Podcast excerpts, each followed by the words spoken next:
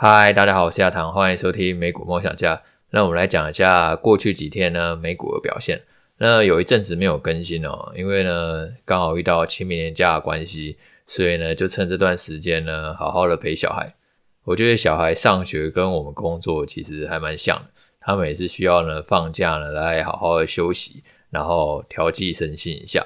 那我们来讲一下这阵子美股的表现。那刚好第一季也结束哦。其实今年也已经过了四分之一，呃，时间呢是走的比大家想象中还要快很多。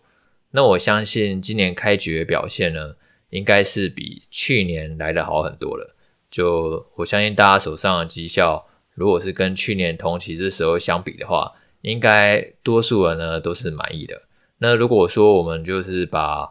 整个大盘呢拆解来看的话，表现最好的就是科技股。然后还有半导体产业类股，这两个产业呢，在今年以来呢，表现呢是特别亮眼的。特别是一些大型的科技股，例如说苹果、辉达，或者说是特斯拉，他们都有超过两成的涨幅，甚至呢，辉达涨了八成，然后特斯拉涨了五成。然后如果你看一些微软啊，或者说是 Meta，其他的表现呢也都是很不错的。反而是一些中小型的股票呢，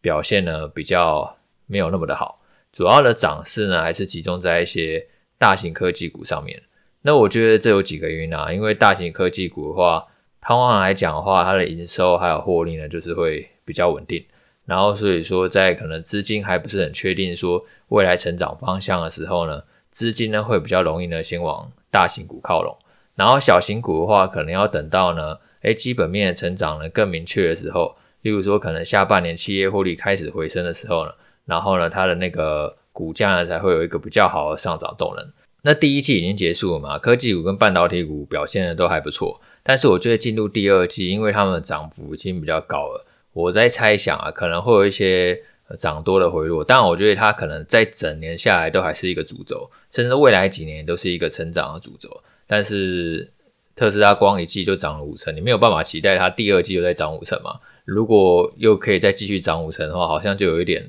不太实际了，所以呢，最近呢，可能你会发现说，诶，半导体股啊，跟科技股在这几天已经开始有一些回落。那像我自己的话，其实我投资布局都会分两块啦。一直以来的话，我可能就是有一部分呢是配科技股，然后一部分呢是配一些配息股。像我们在上一集有跟大家分享那个交生嘛，那交生的话，其实它一直以来都是一家很稳定配息的公司。那最近的话，它股价表现因为受到那个。产品赔偿责任关系，所以表现也都是比较疲软的。不过，其实这几天传出消息说，娇生已经有意和解。那我觉得呢，其实只要呢你有想办法要和解的话，其实对于呢股价来讲的话，反而都是一件好事。其实股东最怕就是呢不知道这个赔偿金额到底是多少。假设说这个赔偿金额可以尽数确定的话，那这个不确定性消失的话，对于股价的发展呢，就绝对是一件正面的事情。大家最怕是不知道的事，知道的事情反而不可怕。这在任何事情几乎都是这样子，就大家都未知呢，都是充满了恐惧啊。可是已经知道的话，那就还好。就算说呃，可能发金额真的很高，那这一次呢，交生他提议的那个和解金额呢是八十九亿美元。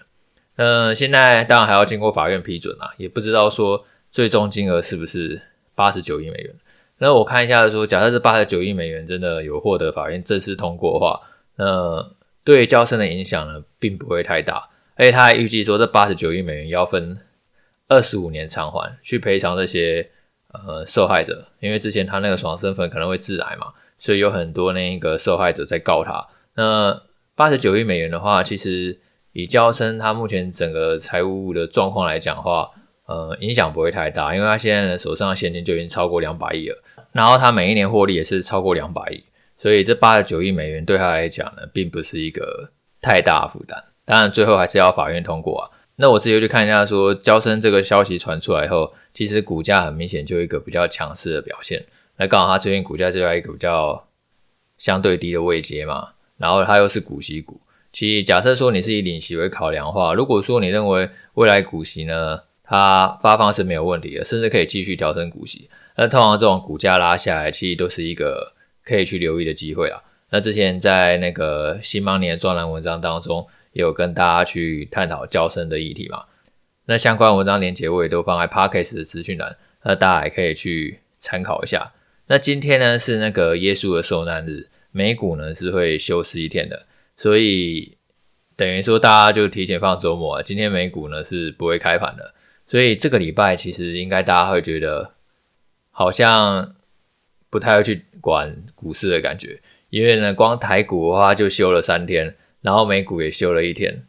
所以其实这个礼拜的话，会是远离市场的一周，告诉你人生就是要好好充电休息一下。有的时候股市的纷纷扰扰，如果你想的太多的话，有时候对你的绩效呢也不一定有帮助。那今天礼拜五除了耶稣受难日会休息一天以外呢，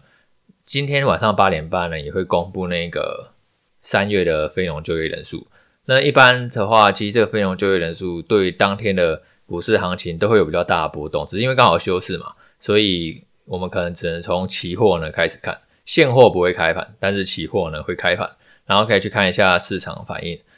那其实非农就业反应，如果大家 Podcast 听那么多集来，应该也都知道说大概要怎么去预期啊。假设说非农就业人数很烂的话，然后股市就会上涨，那可能新闻媒体就会说，因为大家觉得说联准会未来会降息嘛。可是如果说很烂，然后那个股市呢就下跌，那可能就会改说因为经济要衰退嘛。其实新闻媒体大致上。都是一样的套路啦。那站在我立场的话，虽然我有时候我也不太懂，说为什么非农就业人数呢会造成市场行情那么大的波动，但是对我来讲的话，这就是一个机会嘛，有波动就有机会嘛。如果说你去关注公司它本身营运的基本面，你确信说未来获利会回升，然后股息会越领越多，那股价下跌呢，就绝对不是一件坏事啊。也不要说因为股价跌，然后你就觉得说啊，它是一家很烂公司啊，这垃圾啊，没有用啊。然后或者说因为股价涨，它就很棒棒，然后呢，它全部的资金就要去买这家公司，因为股价的涨跌，然后而去决定一家公司的好坏，其实是很没有道理的一件事情。那上个礼拜呢，美光呢有公布财报，那其实美光的话是我很喜欢的一家公司，并不是说我觉得这家公司营运超棒，而是因为呢这家公司它是做记忆体的嘛，然后记忆体呢可以广泛应用在各种领域，不管说是 PC、NB、伺服器、工业或者说车用等等。所以呢，每一次美家美光公司公布财报以后呢，都可以呢很快去知道说，哎，各个产业呢它目前发展的情况呢大致上是什么样子。因为美光它又刚好都是特别早公布财报，所以呢，通常的话，它也可以很快帮助大家去了解一下说，哎，各个终端市场它的需求到底是什么样子。那这一次美光公布财报啊，其实大致上来讲的话，营收或者是利润呢都是符合预期的，就。第二季的营收还有利润呢是大幅度的衰退，然后他预估呢下一季的营收还有利润也会继续的衰退，不过重点是衰退幅度会开始缩小，就是最坏的情况可能有机会已经过去了。先看它这一季财报表现呢，营收是呃衰退超过五成，然后呢每股是亏损了一点九亿美元，不过呢他预估说下一季的营收跟获利呢应该就不会再更坏了，然后下半年呢就会开始恢复成长。甚至在进入明年以后呢，有机会加速成长，因为呢 AI 呢发展的关系，所以呢其实记忆体的那个需求用量啊都是大幅度的上升。因为说，如果你今天想要提供一个更快 AI 算力的话，那它背后那一个记忆体的那个用量其实是更高的。它预估说，D 类呢是会提升八倍，然后内德呢会是提升三倍，所以整个用量呢会非常的惊人。甚至他还认为，二零二五年的记忆体的收入。还有机会创下历史的记录，所以说我觉得美光它现在的营运就像是在一个打底的阶段啦，因为它现在等营收如果要加速成长，可能会是在二零二四年以后。那二零二三年下半年呢，营收不会再更烂，但成长力道可能不会那么快，而是会一个比较缓慢的，好像 L 型或者说是 U 型的复苏，然后之后才会开始加速的成长。那我在猜想，反映在股价上的话，也许就会使它那个整理的时间呢会拉长。那美光其实我有写一个最新的分析文章，那大家也可以去参考一下。那接下来我们来稍微讲一下几个我觉得呢也是很有趣的消息，就是特斯拉它也公布了它那个最新的宏图计划的细节。之前他已经在投资者大会上讨论过，只是这一次呢，他直接公布完整的文件，让大家可以了解说，哎，为什么他们之前会做出这样的预期？那里面有提到说，它预计呢要推出一款就是。小型的 Model Y，然后是低价车款。那这个车款呢，售价是在两万五千美元。等于说台币不到八十万，比一台国产车还便宜。当然，如果加关税以后，可能一一台还是要一百多万了。当然，假如是在国外买的话，就是一台只要两万五千美元。然后预估说，这个低价车款目标销量是四千两百万。那其实这四千两百万的话，其实跟现在来比的话，成长空间是非常的大哦。因为它在二零二二年的话，其实特斯拉它全球销量也不过就一百三十一万辆而已。然后其中 Model Y 呢，大概贡献了一百二十五万辆。那所以其实特斯拉内部对于这个小型的 Model Y 这种低价车款是非常看好的，最终销量可以达到四千两百万。那我觉得电动车未来可能比大家想象中还要来得更近啊，因为之前拜登政府才宣布说，他二零三零年的时候，他那个电动车那个新车销量要占超过百分之五十，那现在才百分之七而已。所以其实未来几年的话，我觉得电动车的成长可能会比很多人预期的还要快上很多。像今天我看到一个新闻，就是沃尔玛他宣布说他要在旗下门市呢去增设那个充电站。他现在在美国差不多有两百八十家门市呢，有一千三百个充电站。可是他今天宣布说他要在二零三零年呢去建设一个